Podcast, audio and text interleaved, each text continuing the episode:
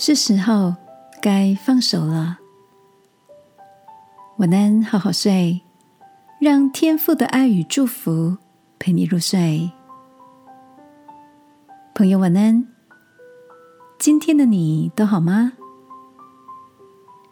前阵子跟朋友看了一部大家都推荐的电影，电影里的主角是位战功彪炳的传奇人物。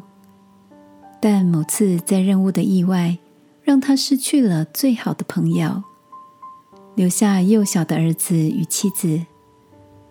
虽然不是他的错，但却成了他内心中一直无法抹灭的伤痛。而他也带着这样的愧疚感活着。电影结束后，剧中的一个对白让我印象深刻。朋友劝主角，对于战友的死。已经过了好几十年，是时候该放手了。即便是这样的传奇英雄，内心仍然有着别人所看不见的软弱与悔恨。在你的人生中，也有无法放手的事情吗？可能是没有来得及见最后一面的家人，可能是无心之过说出的一句话，可能是不知道。为何原本最好的朋友，从此就没再联络了？那些无法倒转重来的时间，在你的心里愧疚着存在。我想，是不是因为这份亏欠，仿佛自己才有承担些什么？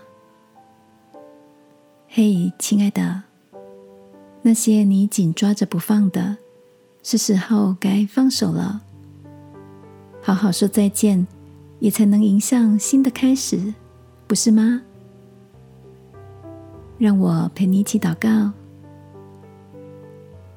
亲爱的天父，我选择将内心放不下的人事物交给你，求你接手，除去我沉重的自责，重新使我有轻盈的生命。祷告，奉耶稣基督的名。阿门。